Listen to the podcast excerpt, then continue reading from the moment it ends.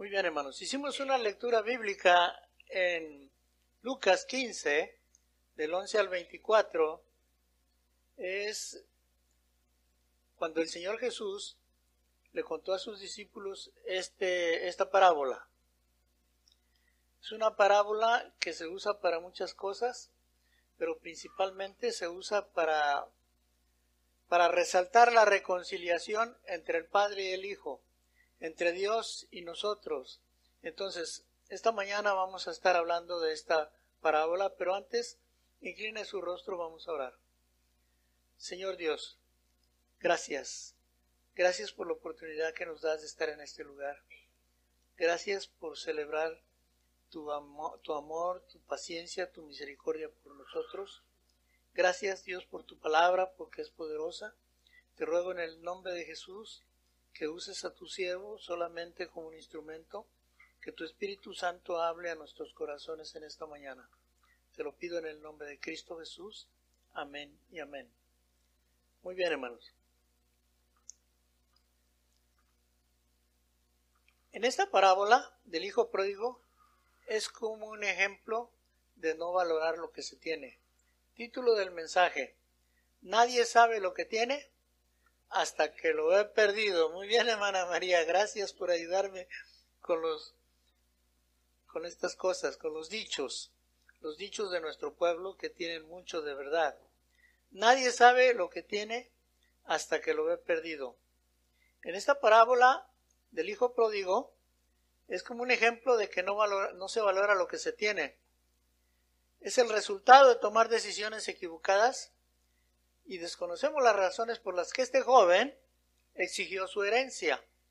Tal vez llegó a la mayoría de edad y ya no quiso sujetarse a la dirección del padre y escogió su propio camino, sufrió las consecuencias, pero volvió en sí. Esta expresión volvió en sí tiene mucho significado y ahorita vamos a platicar de ello. Evaluó y decidió humildemente buscar la reconciliación con su Padre. Esta parábola, algunos escritores y predicadores dicen que es una historia, pero yo aprendí en el seminario que una historia, para que sea historia, tiene que tener nombres propios o lugares o hechos reales. Esto no tiene nombres propios, no tiene lugares, es una parábola, así como está escrita. Es un ejemplo. Eh, pero esta parábola se hace realidad en la vida de muchos padres e hijos. Muchos predicadores aprovechan la oportunidad para resaltar los defectos o fallas de los padres. Yo dije, ¿qué voy a hacer? ¿Le voy a echar a los padres? ¿Voy a estar sobre ellos? ¿Machetito de palo? No, hoy es el Día del Padre.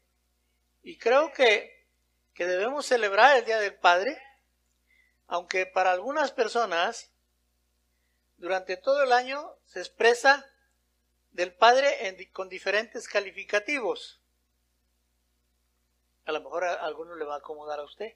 A lo mejor alguno de estos calificativos usted lo dijo y no sé, o alguien lo escuchó. Eh, durante el año, ahí están los calificativos hirientes al Padre. Por ejemplo, algunos les dicen el inútil. La expresión, ahí está el inútil de tu Padre. Dile que te ayude. Es el inútil muchas veces en el año. También es el bueno para nada. No sirve, no hace nada. El irresponsable. El mal padre. El alcahuete. Y sígale en la lista. Pero hoy, hermanos y amigos, es el Día del Padre. Por favor, vamos a considerar este día con un espíritu de reconciliación. Yo le doy gracias a Dios porque a pesar de todo, yo no me considero un buen padre. Han pasado los años y vengo arrastrando herencias y historias y cosas. No me considero un buen padre, pero considero que por la misericordia de Dios, únicamente por la misericordia de Dios, Dios me permite tener cuatro buenos hijos. No soy un buen padre, pero Dios me bendice con cuatro buenos hijos. Debemos de tener un espíritu de reconciliación, porque nada de bueno tiene que sigamos expresando cosas negativas. Si usted no tiene nada bueno que expresar de su papá, pues mejor trate de no expresar. Algunos padres realmente sí merecen estos calificativos, otros, pues algunos nos viene el saco y nos lo ponemos, otros se salieron de la foto, otros eh, murieron cuando usted era muy joven o niño o ni lo conoció. Total que las circunstancias son diferentes para todos, para todos.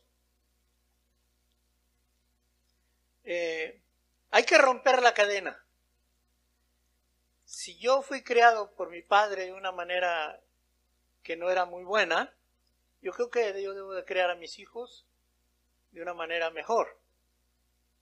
Por ejemplo, si el padre golpea al hijo, ¿yo por qué tengo que golpear a mis hijos? Y seguir con la cadena. ¿Por qué tengo que estar ofendiendo a mis hijos y haciéndolos sentir mal? Porque a mí me hicieron sentir mal. En mi caso personal, yo tuve un buen padre. Un buen padre, muy trabajador, muy proveedor, pero a mi edad no recuerdo que mi papá me haya dado un abrazo. No recuerdo que se haya sentado conmigo a platicar. Y todas esas cosas se quedan en el ser de uno y aunque uno no las quiera las va transmitiendo a nuestros hijos. Son costumbres. Muchos padres son como son, pero no son culpables de ser, de ser como son. Los culpables fueron los padres y si no los abuelos, sus antecesores, y fue viniendo la costumbre el papá golpea a la mamá y ahora el hijo golpea a la esposa y así sucesivamente, pero tenemos que romper esas cadenas que nos atan y nos hacen mucho daño. Debemos de romperla para que nuestros hijos tengan motivos para hablar bien de nosotros como padres. Que digan mi papá no fue un excelente padre, pero se esforzó. Que, que encuentren alguna virtud, aunque sea pequeña, en papá. Porque todos los padres tenemos alguna virtud. No somos todo lo que dice la gente. Somos diferentes, unos tenemos unos defectos, otras fallas, pero no todos somos iguales, pero todos nos estamos esforzando. Muchos nos dedicamos a trabajar y nos olvidamos de la familia y de los hijos y los hijos crecieron sin papá y cuando ya estaban grandes quisimos rescatarlos, ya no pudimos. Se quedó la influencia.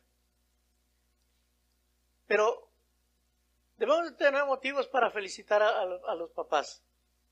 Trataremos de aprender de esta parábola y corregir nuestra manera de guiar a nuestros hijos. En esta parábola vamos a hacer algunas consideraciones. Primero, el entorno familiar de este muchacho del famoso hijo pródigo, el sin nombre, el que muchos dicen ni quién era y otros le dicen que es historia, pero no es historia. Pero el entorno familiar de este, de este joven, el Señor Jesús está comentando esta parábola y quiero suponer que él está hablando de un entorno familiar judío. Los judíos son muy celosos hasta la fecha en la educación de sus hijos son muy rígidos. Ellos tienen que aprenderse muchas partes de, de la Biblia. Ellos tienen que aprender su religión como es y ser muy exactos, precisos. Viven bajo una disciplina bastante fuerte. Ese es el entorno familiar de este joven. Este padre yo creo que tuvo que hacer lo mismo que hicieron con él, someterlos a las mismas reglas, que los fue sometido. La, forma de educar a los judíos es muy diferente a la nuestra. Entonces vamos a considerar el entorno familiar, un entorno en el que el muchacho tenía que, que sujetarse. En ese entorno llega su tiempo de que él puede pedir su herencia. Y le dice a su papá, padre, dame la parte de los bienes que me corresponde y el papá se los repartió. ¿Qué bienes le correspondían? Dice la costumbre que a él le tocaba la tercera parte de la herencia.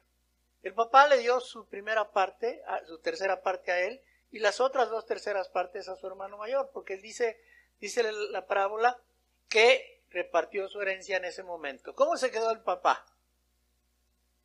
A expensas de que sus hijos tuvieran misericordia de él y que quizás este, le ayudaran a mantenerse o le ayudaran a, lo consideraran, ahora él había repartido su herencia, había repartido sus bienes. Este muchacho, aparte de exigir, porque yo creo que le llegó su edad y él ya estaba ansioso de vivir la libertad, como nuestros jóvenes ahora quieren cumplir 18 años y ahora sí, quieren irse de la casa, quieren hacer sus, sus, este, su voluntad, y muchos se atreven a, enfrentar a los padres y decir, hey, yo ya soy mayor de edad, ya no puedes hacer eso conmigo, ya no me grites, ya no me digas qué hacer, yo sé qué tengo que hacer. Llega la edad y ya se sienten adultos, aunque no tienen nada de experiencia, ya se sienten adultos y empiezan a exigir, exigir. Oh, triste realidad, no pueden ni siquiera pagar una renta. Ni siquiera tienen para poder poner gas al carro. Pero están exigiendo. Este muchacho le exigió al papá la herencia y, dice, dice la parábola que él juntó todos sus bienes y no pasaron, no muchos días después, él tomó la decisión de irse lejos. Empezó a abandonar, abandonó, decidió abandonar el hogar, el nido. No conocemos sus razones porque la parábola no, la no dice las razones. Quizás ya no se quiso sujetar a la disciplina. Quizás dijo, no, ¿por qué tengo que llegar a las 10 y yo ya soy adulto? Yo quiero llegar a la 1 o a las 2 de la mañana y se me da la gana, no vengo a dormir. Y entonces, como ya tiene el dinero, tiene la edad y todo, se siente libre para hacer lo que se le da la gana. Y entonces decide abandonar el nido y se va. Sus razones se las sabía. Aquí vemos la actitud del hijo menor de, mucha exigencia. Quizás no era el tiempo que el que el padre había considerado de entregarle la herencia, pero él la exigió, él dijo, dame la parte de la herencia que me corresponde ya, pero ya porque me urge me urge abandonar eh, eh, el, nido. Ya no quiero lavar los trastes, ya no quiero que me grites, ya no quiero hacer limpieza, ya no quiero estar sujeto a ti. Quiero vivir mi vida. Yo he escuchado esa expresión.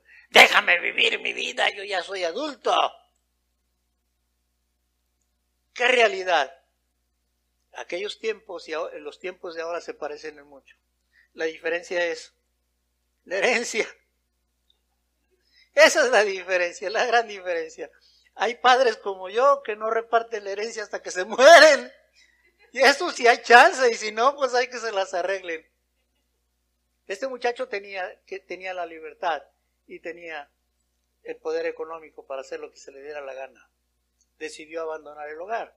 Es una, la segunda consideración. Tercera consideración, él no solo decidió abandonar el hogar, sino que se fue y se fue lejos, lejos a una, a una provincia apartada, donde, donde mi papá no sepa lo que yo hago, donde no se dé cuenta cómo estoy viviendo, donde no se atreva a venir a reconvenirme o a regañarme. Lejos, lejos, lo más lejos posible que se pueda. Y hay muchachos que eso tratan de hacer, irse lo más lejos de la familia. Y eso trae consecuencias. Vamos a considerar las consecuencias. Primero, se empezó a gastar el dinero a diestra y siniestra. Yo me imagino que se llenó de amigos, muchos amigos, que lo ayudaron a gastar su, su economía. Muchos amigos. Se quedó solo cuando vino una gran hambre en esa región, ya no había para comer y ella no tenía dinero, ni amigos y no tenía menos familia. Porque cuando no tenemos amigos, pero tenemos familia, como quiera la familia, ahí está. Ándele, pues eh, es de la sangre y hay que darle. Aunque se porte mal, hay que ayudarlo. Pero él estaba totalmente solo. Desperdició su herencia. Desperdicia en el tiempo. Y entonces sufren las consecuencias. Sufrió hambres, sufrió humillación.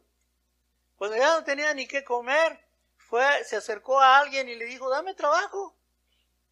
Y esta persona le dice, ok, te doy trabajo, vete y cuida los, los cerdos, los marranos, los chanchos, los cuinos. Yo no sé cómo le llaman en su pueblo, pero vete y, y cuídalos a ellos. Tú vas a estar conviviendo con ellos. Triste realidad. Ni siquiera en esas circunstancias podía poder alimentarse. No se podía alimentar. Él deseaba que le dieran un poco de lo que los marranos comían.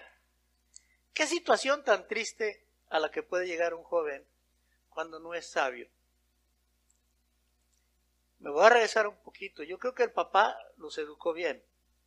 Así es que si usted educó bien a sus hijos y sus hijos de repente deciden tomar decisiones equivocadas, solamente le resta orar por ellos. No puede hacer más. A los hijos Dios no los presta eh, cierto tiempo, y yo digo que, Dios no los presta cierto tiempo, pero también el gobierno no los presta, nos presta cierto tiempo. El gobierno dijo, el gobierno de los Estados Unidos, a los 18 años ya tú ya no tienes poder sobre él. Entonces son prestados. Haga todo lo que pueda por sus hijos antes de que cumplan la mayoría de edad. Estórbeles sus amistades. Ayúdeles, sométalos a disciplina aunque se enojen. Que ya dentro de seis meses ya voy a ser adulto y ya no me vas a poder gritar, ya no vas a poder. Hágalo todo en su tiempo. Porque la realidad es que cuando ya cumplen su mayoría de edad, usted ya no puede hacer nada. Too late. Muy tarde. Lo que se hizo, se hizo. Por eso dice la escritura, instruye al niño en su camino y aun cuando fuere viejo no se apartará de él. Nuestra oportunidad es cuando los niños están bajo nuestra instrucción, bajo nuestra dirección. Yo como pastor jamás acepté que un padre o una madre me viniera y yo le preguntara, ¿y su niño? No, pues no quiso venir a la iglesia. ¿Cómo que no quiso venir a la iglesia? ¿Quién es? Él es el que manda a usted. No, señor mientras usted esté bajo mi tutela, usted va a ir a la iglesia conmigo. Fuércelos, tráigalos. No importa lo que pase, ellos van a aprender alguna cosa, pero usted instruyalos en el camino de Dios. Ese es su trabajo. Estórbeles, haga lo que pueda para que ellos no se junten con malas compañías. Este muchacho sufre la humillación y ahora está ahí deseando comer de lo que comen los puercos. Y nadie le daba. Nadie le daba. Pero nadie le daba, dice aquí la, la, la escritura. Qué triste es eso, tenerlo todo y después no tener nada. Nadie sabe lo que tiene hasta que lo he perdido. Cuando él tocó fondo, entonces sí le cayó el 20, como dicen por ahí en mi tierra. Entonces sí se dio cuenta que necesitaba a papá. Se dio cuenta que no era el ambiente el que no, el, el que él estaba viviendo no era el correcto. Para los judíos era una ofensa estar entre los puercos. Y más ofensa querer tragar de lo mismo que comían los puercos. Pero dice la escritura que él volviendo en sí, amados hermanos, Muchas veces ya lo que nos queda a nosotros como padres es solamente orar por nuestros hijos para que vuelvan en sí, que salgan de ese estado de locura, de esa, de esa paranoia de querer ser libres y hacer lo que se les dé la gana, y que Dios toque sus corazones y ellos puedan volver en sí. Volver en sí es muy importante. Es considerar la situación. Él consideró la situación. Eso lo hizo volver en sí. Yo no sé si todos entendemos la, la expresión volver en sí. Lo contrario de volver en sí es estar fuera de sí, y en otras palabras es estar loco. Volver en sí es volver a la cordura, pensar, meditar, considerar que, cuál es tu situación. Consideró su situación e hizo una comparación. ¿Cuál era la situación que se vivía en su casa? Él dijo, ¿cuántos jornaleros en la casa de mi padre tienen abundancia de, pan? Y yo aquí perezco de hambre, me muero de hambre, tengo hambre. En la casa de mi padre, el último de sus jornaleros, el que barre, la que lava los trastes, vive mejor que yo. Yo tengo que tomar una decisión. Y hermanos, esa es nuestra esperanza. Que nuestros hijos bien instruidos, ellos van a regresar. Que nuestros hijos bien enseñados, ellos van a regresar. Cuando el hijo se vaya, no le cierre la puerta, no le dé su patada. Dígale, hijo, el día que me necesites, aquí estoy. Aquí estoy.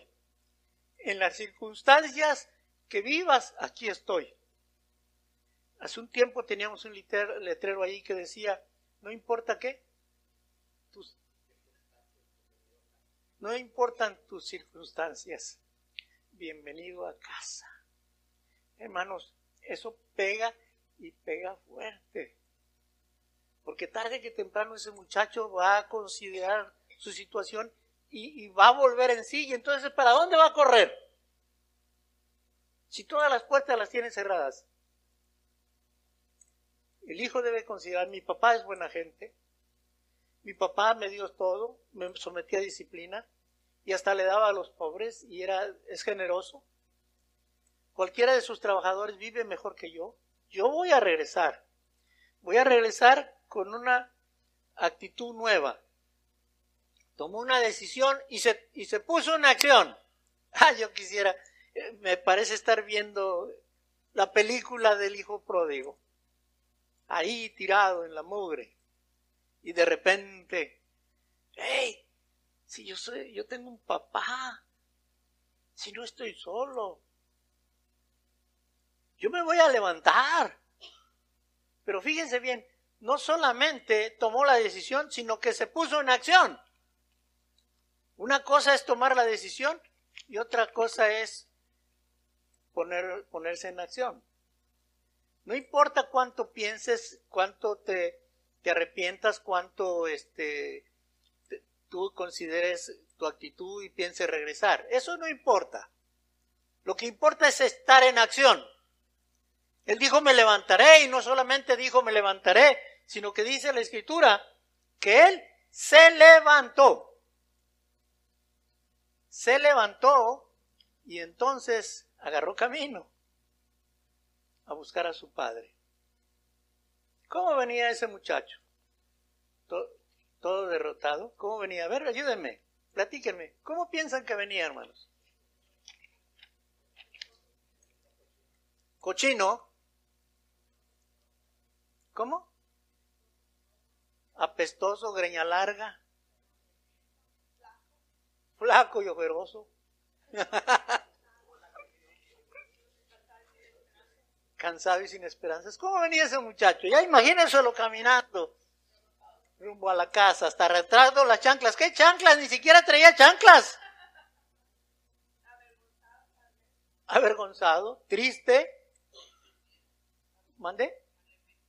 Arrepentido. Hambriento. Ay, ya me imagino una persona hambrienta. Porque yo cuando tengo hambre me enojo y hago cosas increíbles, pero eh, la situación de ese muchacho era avanzar. No solamente era pensar, era avanzar. Acción, acción, acción. Si tú saliste del nido mal, de mala manera con tu papá, es tiempo. No importa el, no importan los años, ni importa las circunstancias, es tiempo de que regreses reconozcas tu error, reconozcas que debes pedir perdón a tu papá porque le fallaste. Ese muchacho seguramente venía con una gran necesidad. Y digo que venía sin chanclas, porque dice la Biblia, dice la, la, la, la parábola, que también lo calzó. Eso quiere decir que no tenía zapatos venía a pata, a pata, de, a, pata de raíz. Imagínense, hermanos, ahí va caminando. ¿sí?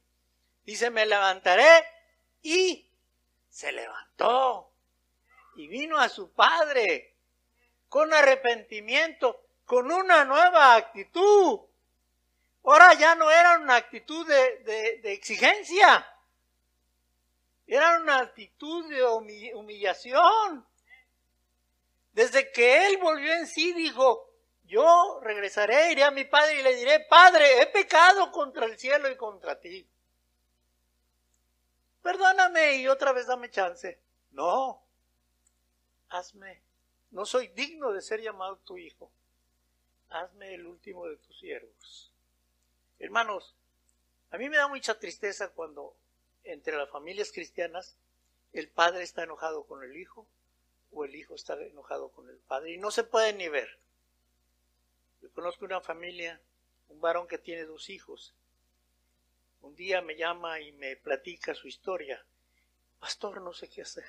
He perdido a mis hijos. Ellos me humillan, ellos me tratan mal y yo, yo sé qué hacer.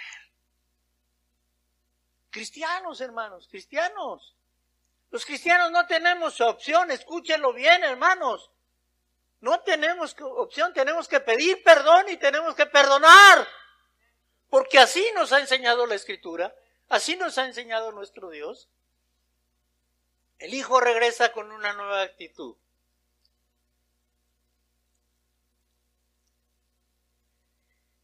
Y al encuentro, ay hermanos, ese encuentro debe haber sido bien emocionante. Yo creo que si tú y yo lo hubiéramos visto ya estaríamos llorando. Ya estaríamos llorando. El papá allá mirando a lo lejos del camino, con la esperanza que se apareciera su hijo. Y de repente lo ve venir. ¡Ah! Pega la carrera. Yo estoy seguro que aunque ya estaba viejito, a lo mejor pegó la carrera y se encontró con su hijo. No esperó a que llegara. Él estaba dispuesto siempre a la reconciliación. Como padres nosotros tenemos que estar siempre dispuestos a la reconciliación. Pero con una buena actitud, con un buen espíritu, como nos enseña la escritura. No con exigencias, no con estar con reproches, sino con un buen espíritu estar dispuestos a, a recibir a nuestros hijos. Quinta parte, quinta consideración, el reencuentro. Parece que yo estaba escribiendo una novela. Y el último capítulo era el reencuentro, la reconciliación. El papá lo esperaba, lo vio de lejos. ¿Y qué pasó cuando lo vio de lejos? A ver, ¿quién, ya que leyeron la historia, ayúdenme. ¿Qué pasó cuando lo vio de lejos? Cuando vio a su hijo de lejos, ¿qué pasó? Corrió hacia él. Ahí viene ese desdichado, malagradecido. Mira nomás, así te quería ver. Te lo dije. Que no te fueras y mira, no me hiciste caso. ¿Qué es la actitud del padre cuando vio a su hijo venir? Fue movido a misericordia, hermanos. Fue movido a misericordia. Ese es, ese es, ese es la cereza del pastel. Ese es el centro de todo el mensaje ser movido a misericordia.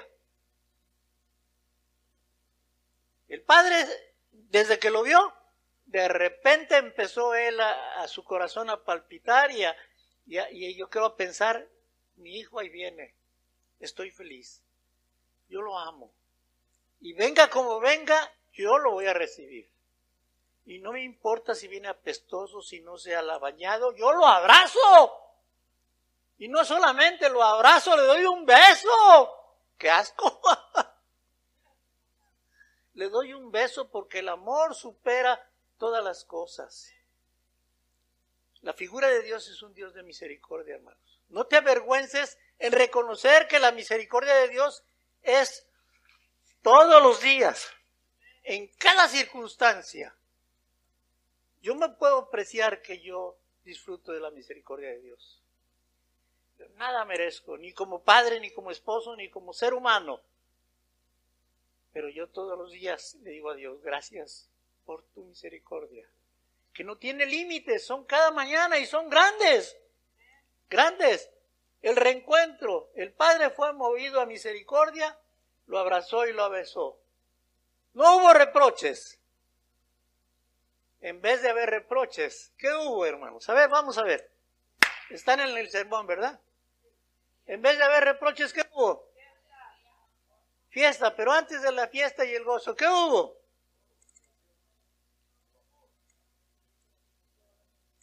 Vestido, vestido limpio, vestido nuevo. Y un anillo, qué bendición, un anillo del pacto. Ok, hijo, te fuiste, perdiste todo, pero ahora ya te diste cuenta que de lo que tienes hasta que lo viste perdido, pero aquí estoy. Aquí está el anillo del pacto, eres mi hijo. Con este anillo yo te declaro nuevamente mi hijo al cien por ciento.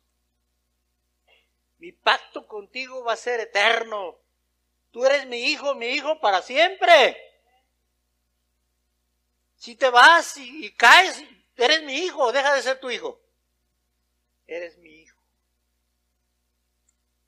El padre le puso el anillo y lo calzó. Traigan la ropa, traigan el anillo. Y ahora sí, tráiganle calzado y a darle porque hay fiesta. Hay fiesta, lo grande. Le dice a sus criados, maten el becerro gordo. Esa expresión del becerro gordo es como, como estar engordando el chancho para, para la fiesta grande. Es, es, un, es una expresión de algo muy especial. Yo creo que tenía muchos becerros gordos, pero ese estaba apartadito para una gran fiesta, que valiera la pena. Como que lo cuidaban, lo alimentaban bien, porque tenía que ser para un día y una ocasión especial. Pues la ocasión se llegó. Maten el becerro gordo y vamos a hacer fiesta, porque mi hijo estaba perdido y ha regresado. Mi hijo estaba muerto y ha regresado en el reencuentro. El hijo, no podemos olvidarlo del escenario. No lo podemos sacar así y enfocarnos en el papá. No, sí, el papá tiene un punto muy importante, pero el hijo, ¿qué hizo, hermanos? Se presenta humillado y pide perdón. ¿Cuáles son sus palabras de humillación? no soy digno de ser llamado tu hijo. Soy una vergüenza. Cuando la gente me ve, en vez de honrar, tu nombre, te avergüenzo, soy una vergüenza, no soy digno de ser llamado tu hijo. Pero aquí estoy, aquí estoy. Y seguramente que le faltaba la segunda parte de su frase. Hazme el último de tus siervos. El papá ni chance le dio que le continuara. Como diciendo, ¡ey, ey, párale! Con esto es suficiente. No me tienes que pedir que yo te haga el último de, de mis siervos. Tú eres mi hijo. Y vas a tener lugar, tienes el lugar privilegiado. Hermanos, ¿qué padre hay perfecto? Yo quiero, no, no quiero decirles que levante su mano al que se considere un buen padre o el padre perfecto, porque es bien difícil de encontrarlo. A lo mejor la mamá perfecta sí hay, y muchas, montones. ¿eh? Las estadísticas dicen que el, el, día de la celebración del Día de la Madre es más grande que el Día del Padre. ¿Mande? Porque es más barato. Hermanos, Aquí lo interesante es la reconciliación de la familia. A esta persona que yo conozco le dije, ¿por qué es hermano? Le dije, hermano, mire, yo no es que sea metiche, pero yo me, me puedo poner en medio entre usted y sus hijos.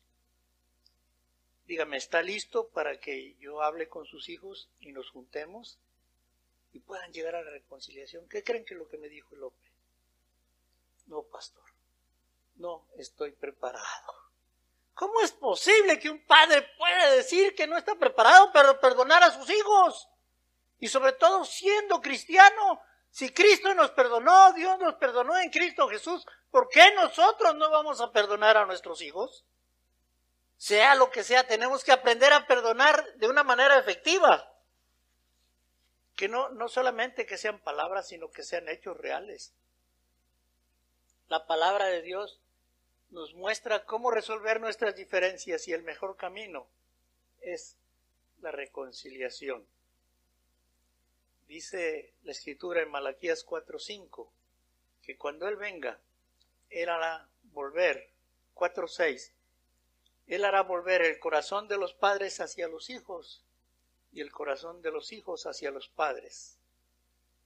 Cuando Cristo viene a la familia, hermanos, no hay excusas, no hay alternativa. Hermano padre que estás aquí, si, si alguno de tus hijos te ha ofendido, te ha hecho daño, se ha, te ha acabado, perdónalo. No tienes opción. Cuando Cristo viene a nuestra vida ya no podemos darnos el lujo de no perdonar. Tenemos la obligación de perdonar bajo las circunstancias que sean y buscar la reconciliación para volver al entorno familiar. Él volverá el corazón de los padres hacia los hijos y el corazón de los hijos hacia los padres. Felicidades a todos los padres. Y mi oración es que cada uno, con la ayuda de Dios, logremos tener una buena relación con nuestros hijos. Que nuestros hijos nos vean como somos, pero también nos vean que somos capaces de perdonar y buscar la reconciliación.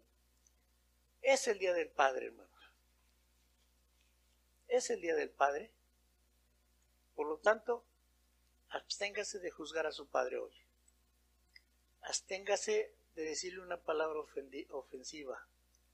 Absténgase de expresar cosas negativas.